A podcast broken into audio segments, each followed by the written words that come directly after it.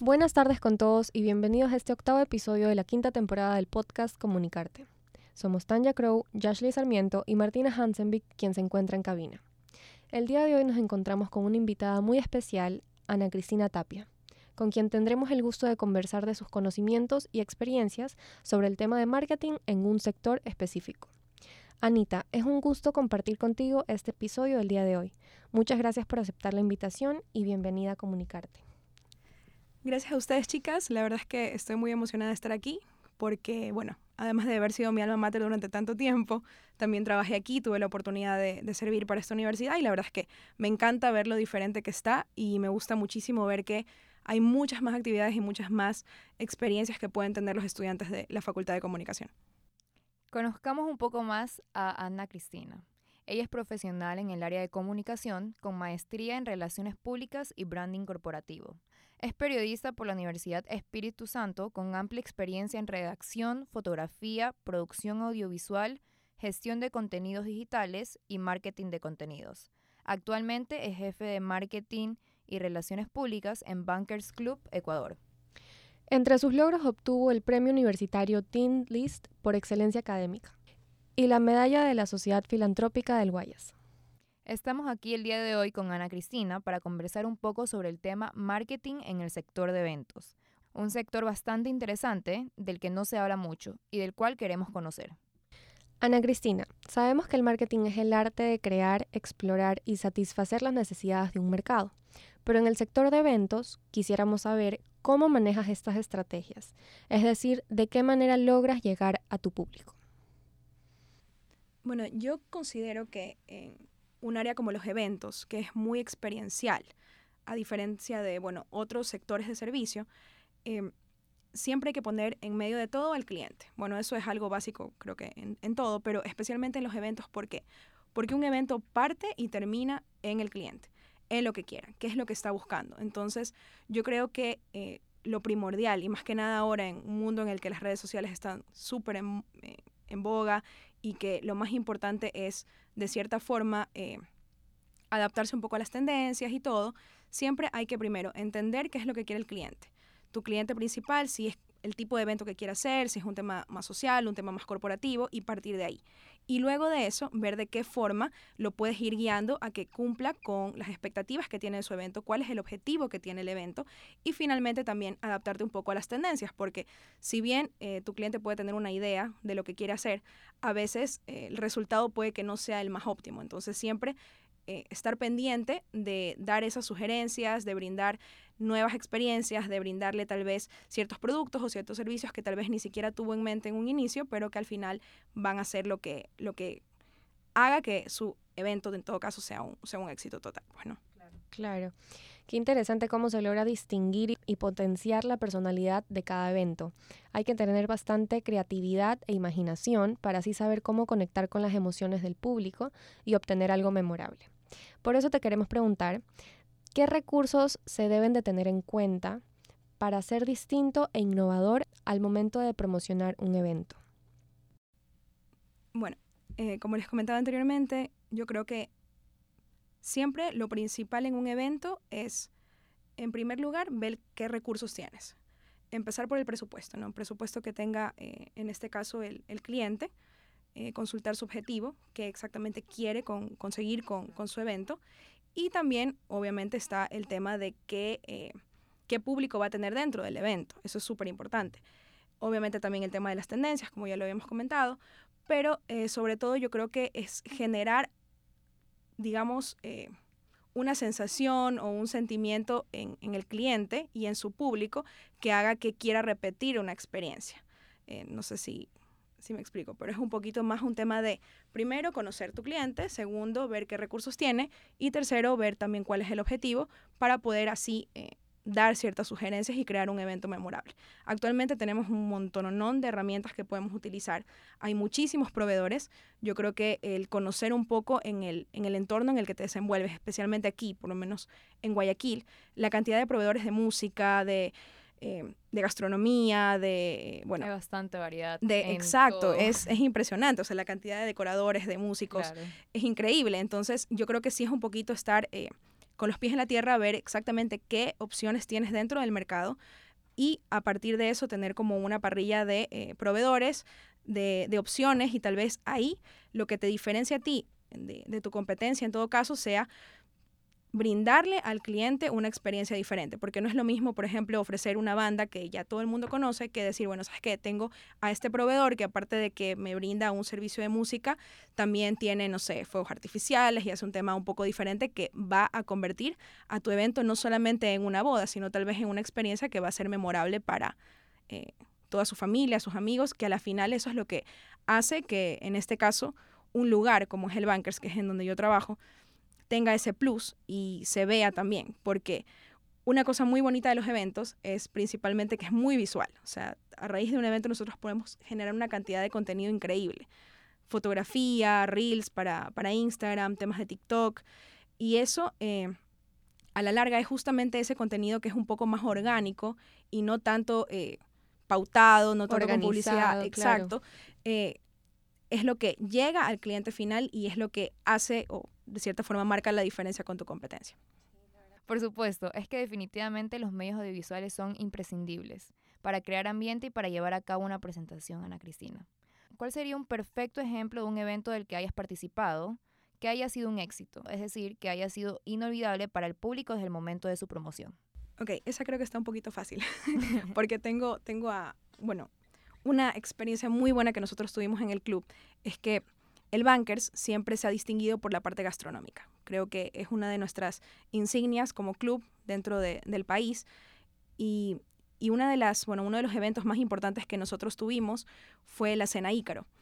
Este fue un evento que nosotros, eh, bueno, lo armamos junto con el Departamento de Alimentos y Bebidas, con gerencia, y decidimos de que era hora de traer a un chef de talla internacional, pero que de cierta forma tenga eh, impacto dentro de, Ecuador. ¿Y qué fue lo que se nos ocurrió? Traer a la primera eh, chef ecuatoriana que ganó una estrella Michelin. Ella eh, tiene un restaurante en, en, España que se llama Ícaro. Nosotros pudimos contactarnos con ella.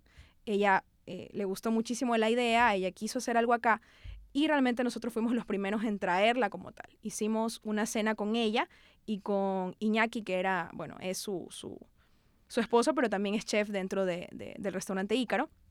E hicimos aquí en el club dos cenas. Fueron dos cenas para 70 personas en el restaurante principal del club.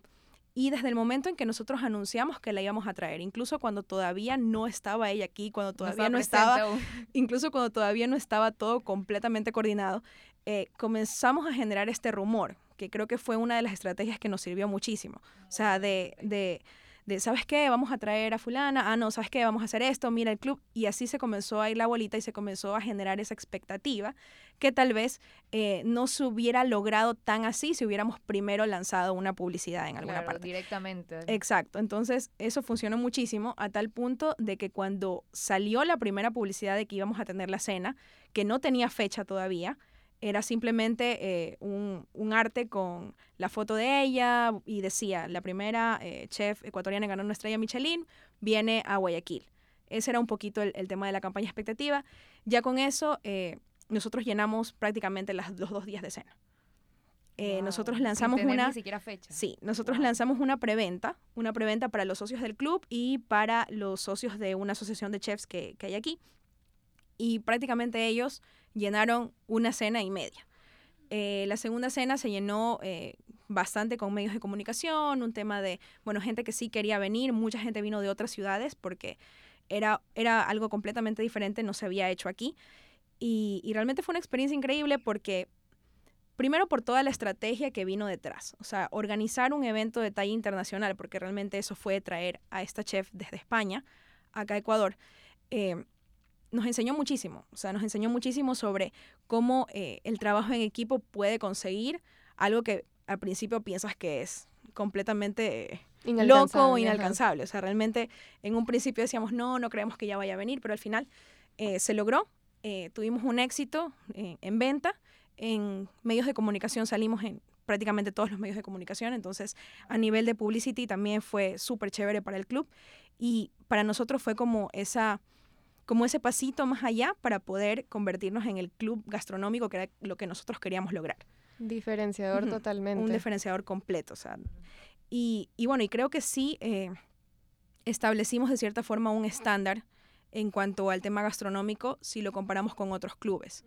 Eh, al punto de que, bueno, no voy a decir exactamente cuáles, pero hay muchos clubes que a raíz de esto comenzaron a buscar chefs para que sean... Eh, tal vez Para que estén detrás de, de, su cocina. Ya, algo que tal vez en otro momento no, no, no tenía mucho mucha relevancia dentro del mundo de los clubes, pero en este caso se, se logró. Y creo que también fue un pinino que nosotros tuvimos para decir, ok, este fue un inicio, queremos algo más. Y este año, eh, otro logro que tuvimos como, como club fue que pudimos traer al mejor cocinero del mundo, también a cocinar en el Bankers. Eh, es un chef francés, él ganó eh, una distinción que es el oro en no recuerdo el nombre, ya voy a buscarlo bien, pero este, él, él este, bueno, lo, lo, pudimos traer de Francia junto con su equipo. Él es el mejor obrero de Francia, que es una de las mayores distinciones en, no solamente a nivel de Francia, sino a nivel de Europa.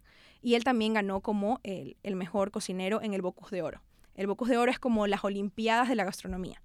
Participan prácticamente todos los países del mundo con sus mejores cocineros. Eh, es el gobierno de cada país el que lanza, por así decirlo, al, que consideran que va a representar mejor a, cada país. Y bueno, nosotros pudimos traer al que ganó esta competencia en el 2021. Y cocinó con nosotros. Eh, asimismo, tuvimos dos cenas en el, en el Bankers, también lleno completo. A pesar de que recién salíamos de una, de una pandemia, por así decirlo, porque realmente los efectos de la pandemia se siguen viendo hasta el día de hoy. Pero eh, fue algo súper chévere que pudimos hacer. Eh, principalmente gracias a, bueno, a nuestro chef ejecutivo, que es Javier Ponce, que él pudo hacer este contacto y al final todo el equipo logró que, lo traigamos acá. Y, y, fue una experiencia increíble y yo creo que eh, una de las más gratificantes tanto para el club como para mí a nivel personal. Eso te iba a decir, es toda una experiencia. Es que sí, por más increíble de que quede un evento, no sería lo mismo sin antes promoverlo y venderlo de la manera correcta, porque es ahí donde corre la voz y ya creas esa expectativa hacia el público. Qué lindo que hayas podido crear un recuerdo tan especial para las personas desde la primera publicación. Eh, bueno, Ana Cristina, te comentamos que en nuestro podcast tenemos como costumbre realizar una dinámica con los invitados y el día de hoy tenemos un juego interesante. Nosotros haremos una pregunta y tendrás 40 segundos para decir sí, no y por qué. ¿Entendido, Anita? Sí. Estoy con la expectativa un poquito. Perfecto. Qué bueno. A ver, empezamos. ¿Las relaciones públicas son lo mismo que el marketing? No.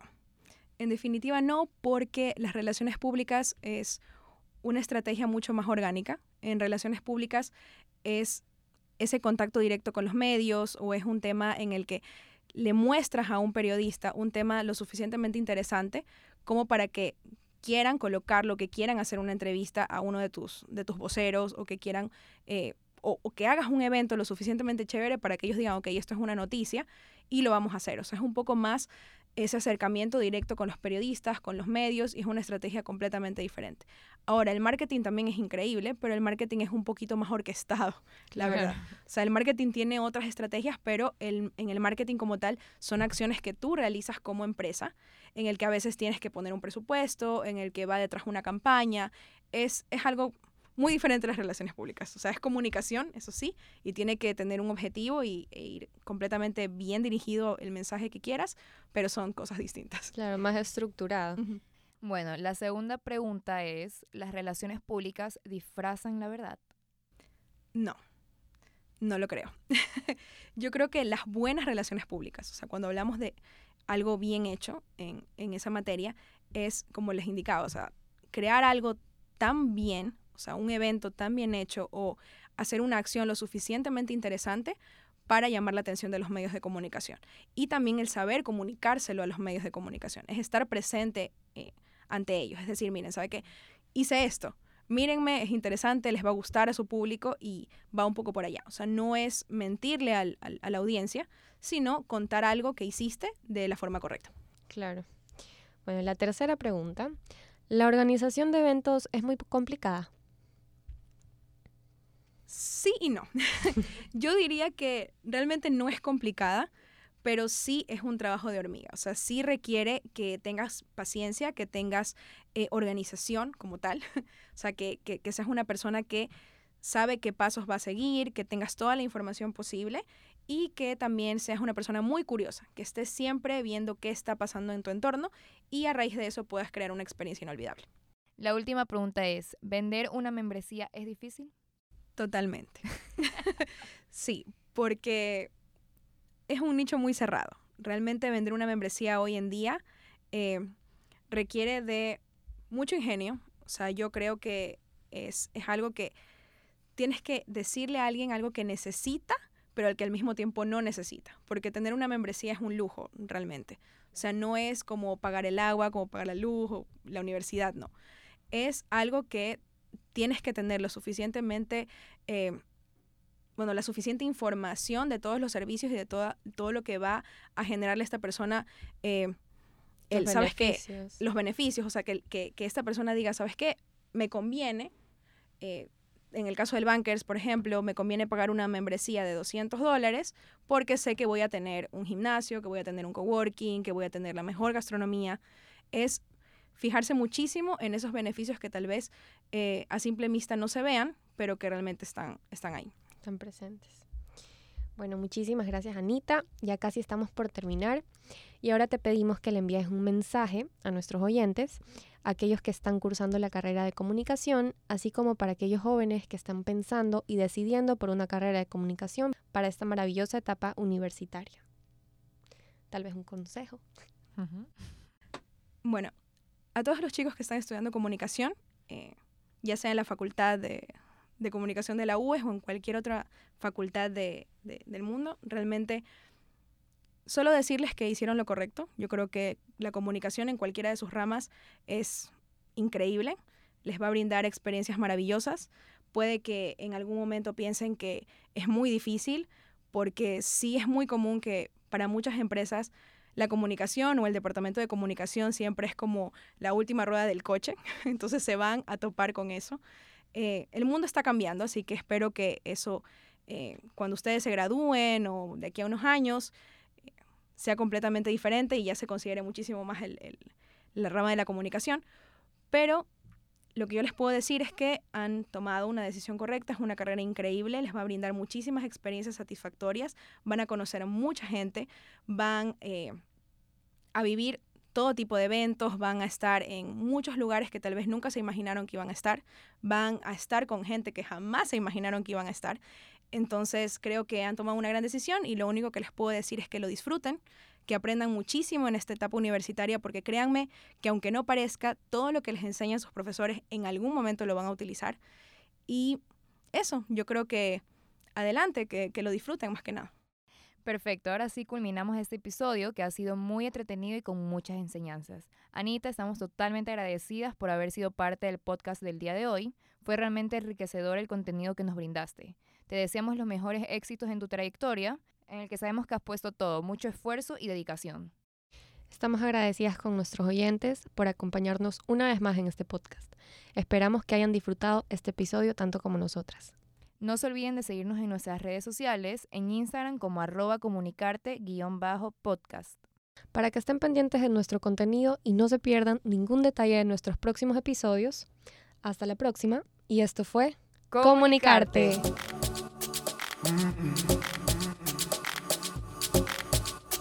Mm-mm.